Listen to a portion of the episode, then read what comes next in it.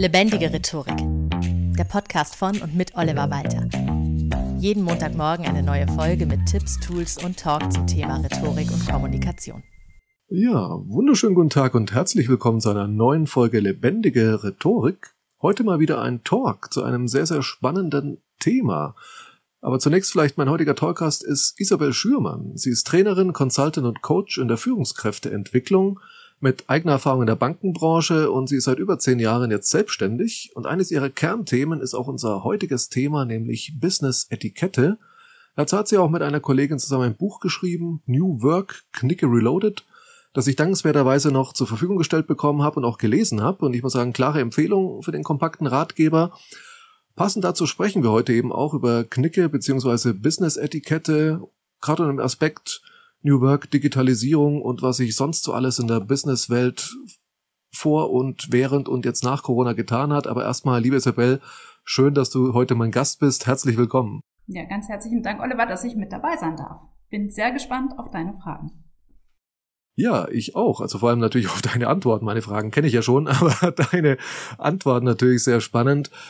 Wie bist du denn überhaupt? Das würde mich vielleicht mal vorweg interessieren. Wir hatten jetzt das Thema noch überhaupt nicht in der Vorbesprechung, aber wie bist du denn eigentlich zu dem Thema Business-Etikette und Knicke überhaupt gekommen? Ja, tatsächlich auf Umwegen. Du hast es ja schon erwähnt, ich habe zehn Jahre in einer großen Bank gearbeitet die letzten Jahre in der Führungskräfteentwicklung und gerade in diesem Bereich der Führungskräfteentwicklung habe ich partizipiert an Führungskräftenprogrammen, darüber hinaus aber auch im Rahmen von Talentmanagement-Gesprächen mitgewirkt. Und es ist ganz spannend, sich mal anzuschauen, wie macht man denn heute eigentlich einen Schritt auf der Karriereleiter? Und da ist mir aufgefallen, dass immer wieder, wenn es verschiedene Kandidaten zur Auswahl gab, dass nicht unbedingt der, der fachlich brilliert, das Rennen macht, sondern der, der ein gesundes Portfolio an Soft Skills mitbringt. Und die Fragestellung ist natürlich, was sind denn Soft Skills? Und das ist natürlich Kommunikation, Führungskompetenzen, aber auch eben dieser Auftritt, die Wirkung, wie verhalte ich mich, wie führe ich ein Team?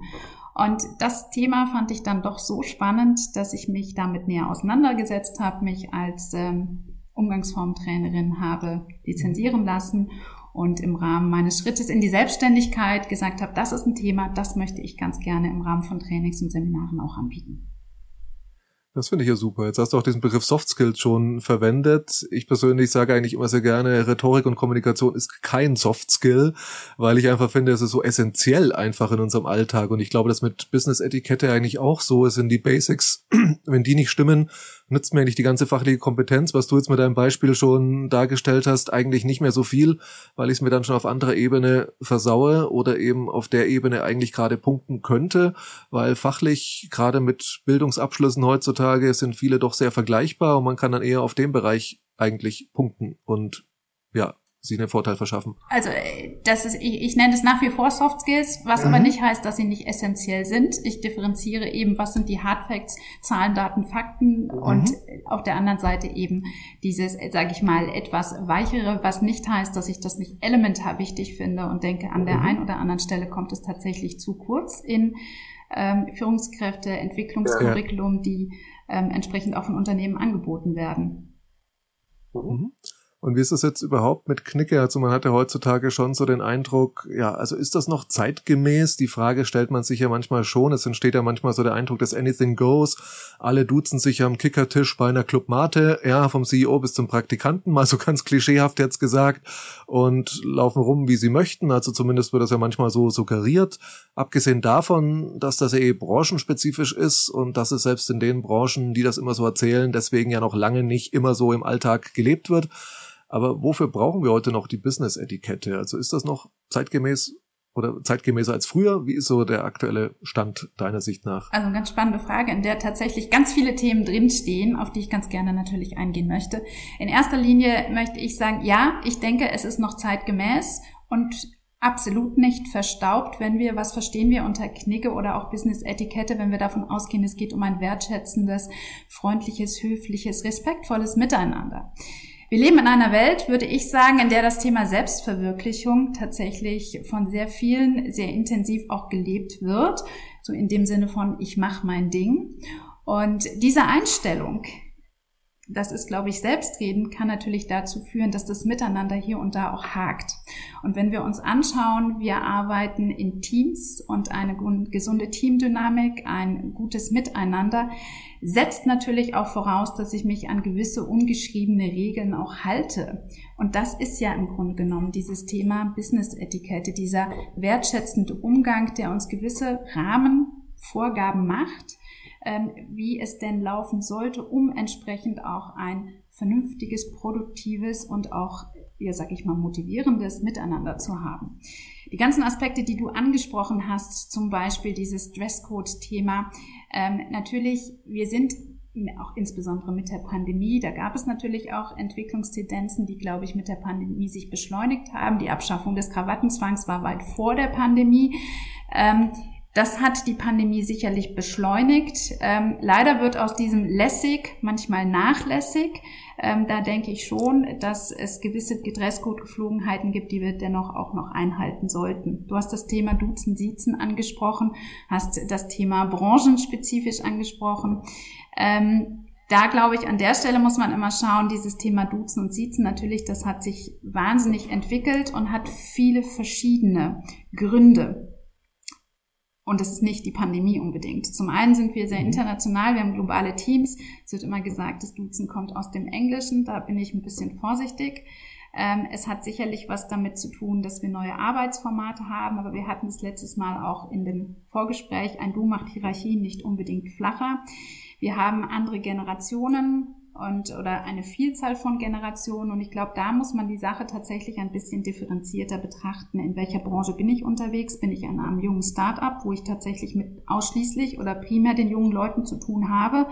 Oder bin ich in einer eher konservativen Branche unterwegs und habe ein Unternehmen mit einer ganz, ganz langen, vielleicht Familienhistorie oder auch mit vielen, vielen Generationen unter einem Dach? Und da kann ich nicht einfach ein Du ohne weiteres einführen, weil ich natürlich dem einen oder anderen unter Umständen damit auch ein bisschen auf die Füße trete. Und da ist das Thema Business-Etikette, um es abschließend, glaube ich, ein mhm. ganz interessanter Punkt. Äh, denn was ist es denn eigentlich, dieses wertschätzende Verhalten? Ich muss schauen, was muss ich tun, damit mein Gegenüber sich wohlfühlt, damit wir auf Augenhöhe sprechen. Und das ist letztlich ja auch, glaube ich, die Grundidee, nicht glaube ich, aber das ist die Grundidee zu schauen, was brauche ich, um diesen emotionalen Brückenschlag herzustellen, damit mein Gegenüber sich entsprechend auch wohlfühlt und wir ein gutes Miteinander haben. Mhm. Jetzt ist es ja so, dass was du jetzt als Beispiel auch angeführt hast, ich möchte vielleicht als junger Mensch, also jetzt nicht ich, sondern ein wirklich junger Mensch, das Du vielleicht irgendwo reintragen, okay, dann bleibt er halt doch beim Sie, aber jetzt kann es ja theoretisch auch umgekehrt laufen. Ne? Ich glaube, das klingt so ein bisschen in eurem Ratgeber auch so mit an. Wie ist das jetzt, wenn ich in so eine Firma komme, wo das Du völlig normal ist, also so IKEA-Lifestyle, ja, und äh, ich persönlich tue mich halt vielleicht schwer damit und möchte lieber beim Sie bleiben, dann setze ich ja da schon so ein, erstmal so ein, ja, so ein Roadblock irgendwo, also gegen die Unternehmenskultur? Also bleibe ich dann lieber draußen oder kann man da schon trotzdem sowohl in die eine wie die andere Richtung mit dem Du und Sie auf eine nette Art noch rüberbringen? Also als erstes, in dem Moment, wo ich mich bewerbe für ein Unternehmen, sollte ich natürlich mal schauen, wie ist denn da tatsächlich die Geflogenheit. Und wenn man eine ganz klare Du-Kultur dort pflegt, glaube ich, wäre es tatsächlich vollkommen unangebracht, da hineinzugehen und zu sagen, ich möchte zwar gern bei euch arbeiten, aber übrigens, ich bin Sie. Also dann brauche ich mich da auch nicht zu bewerben. Ähm, ansonsten, wenn das ein Unternehmen ist, in dem, sage ich mal, das eine gemischte Kultur Du und Sie ist, ich bin tatsächlich jemand, der sehr gerne da immer erstmal ein Momentchen abwartend ist. Natürlich, wenn ein Vorgesetzter in seinem Team allgemein ein Du pflegt, ist es tatsächlich schwierig, dann als Neuankömmling zu sagen, und übrigens, ich hätte es ganz gerne beim Sie.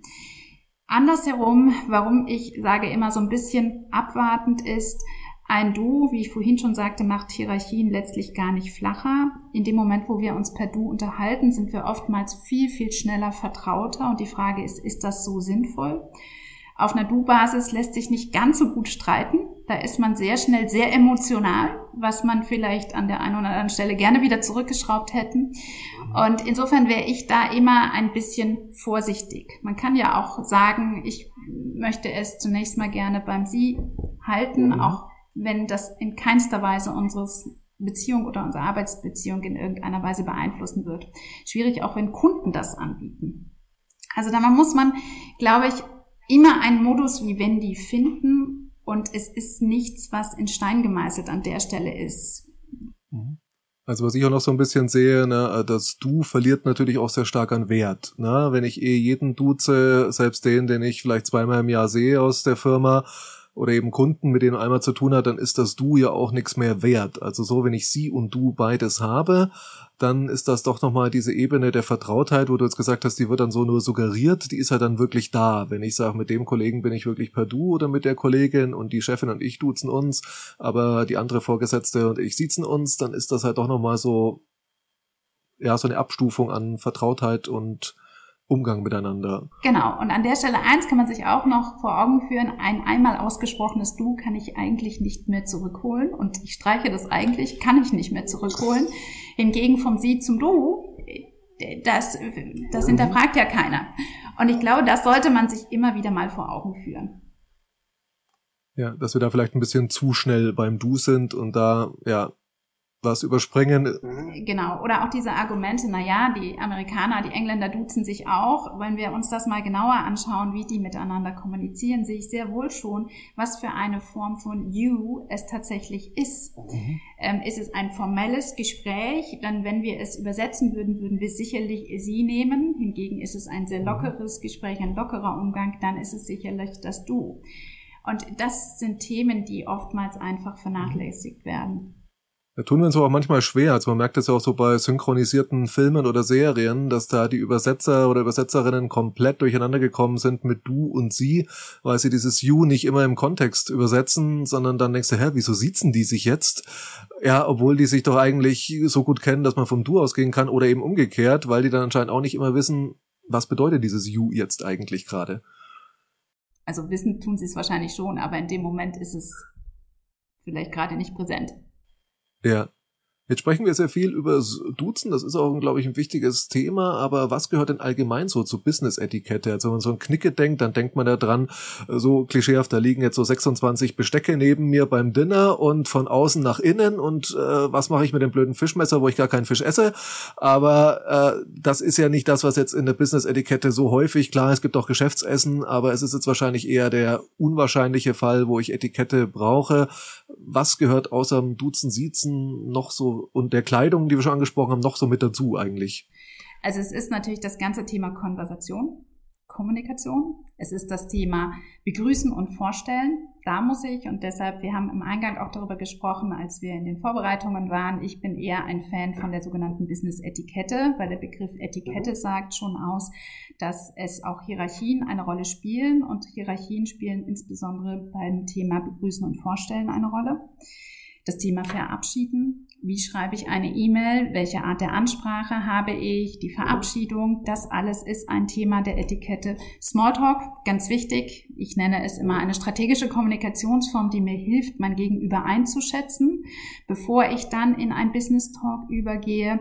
Das Thema Online, also online, wie trete ich online auf? Online-Rhetorik, ähm, wie verhalte ich mich auf verschiedenen Netzwerken, in Blogs, in, ähm, sage ich mal, auch diesen ganzen Karrierenetzwerken, wie kommentiere ich Dinge. All das ist im Grunde genommen, ist die Business-Etikette. Online würde man dann entsprechend von der Netiquette sprechen, weil wir das ja, ist ein zusammengesetzter, Kunstbegriff aus Etikette und Internet gibt Netiquette. Und hat sich da jetzt, weil du schon das, hm, das Netiquette eben, äh, Netiquette eben ansprichst oder I-Etikette, was da auch in eurem Buch vorkommt. Also hat sich da jetzt durch die Digitalisierung so viel getan? Also leben wir da wirklich quasi so bipolar, analog und digital unterschiedliche Verhaltensregeln oder ist es nicht doch alles doch so dass man das eine eigentlich ins andere überträgt und es doch sehr ähnlich ist. Das also, wäre sehr wünschenswert. Die Betonung liegt auf wäre. Also meine Einstellung ist, so wie ich mich im Echtleben verhalte, sollte ich mich online eigentlich auch verhalten. Allerdings ja. muss man sagen, dass gerade diese ganze Digitalisierung zum Teil auch entsprechend unsere Hemmschwelle herabgesetzt hat. Was meine ich damit? Ich buche beispielsweise in Restaurants einen Tisch und nicht nur in einem Restaurant, sondern in fünf und schaue, wie meine Laune ist und dann schicke ich schnell eine WhatsApp dahin, ah, wir kommen übrigens doch nicht. Oder auch dieses, ich habe ein Meeting und ich sage kurz vorher ab. Ich habe einen Videocall, ich schalte die Kamera aus, ich stelle auf Mut, ich bin ja da, zumindest registriert und zwischenzeitlich führe ich noch ein anderes Telefonat. Und das sind alles Themen, die würden wir im Echtleben gar nicht machen. Gehe ich jetzt mal hoffentlich davon aus. Und insofern denke ich schon, dass da eine Entwicklung ist, über die man nachdenken sollte. Wobei sich das ja schon so verzahnt. Du hast, hm, du hast das ja jetzt schon gesagt äh, mit dem Restaurantbeispiel. Also klar, ich mache das per WhatsApp oder per Online-Reservierung, aber es spielt ins echte Leben rein, weil ich bin ja dann wirklich im Restaurant nicht da. Jetzt erst gelesen, brandneue Schlagzeile, paar Wochen alt maximal, dass Restaurants jetzt anfangen, wirklich No-Show-Fees zu berechnen. Und ich finde es auch völlig legitim. Ist, ist tatsächlich gar nicht brandneu, ja. kommt ja auch aus Amerika. Ist, ja. Gibt es schon länger. Ähm, gab es, hat sich sicherlich insbesondere durch die Pandemie auch nochmal beschleunigt. Mhm. Gerade wenn wir in First-Class-Sterne-Restaurants sind, müssen wir einfach mal schauen, die auch begrenzte Kapazitäten haben, die sehr teure Wareneinsätze haben. Ähm, ich finde das absolut in Ordnung. Und ich glaube auch, dass man No-Show-Gebühren in verschiedenen anderen Dienstleistungsbereichen durchaus auch einsetzen sollten, ob es beim Friseur ist. Ich meine, wir sehen, der, der, bei Ärzten wird es teilweise schon gemacht und man bekommt nochmal bewusst diese Erinnerungs-E-Mail. Übrigens, morgen ist Ihr Termin. Das sind ja alles Entwicklungen, die hatten wir, also vor vielen, vielen Jahren nicht. Und mhm. das kommt ja nicht von ungefähr. So viel für heute. Den zweiten Teil vom Interview mit Isabel Schürmann kannst du nächste Woche hören. Bis dahin, vielen Dank fürs Zuhören. Das war Lebendige Rhetorik, der Podcast von und mit Oliver Walter. Jeden Montagmorgen eine neue Folge mit Tipps, Tools und Talk zum Thema Rhetorik und Kommunikation.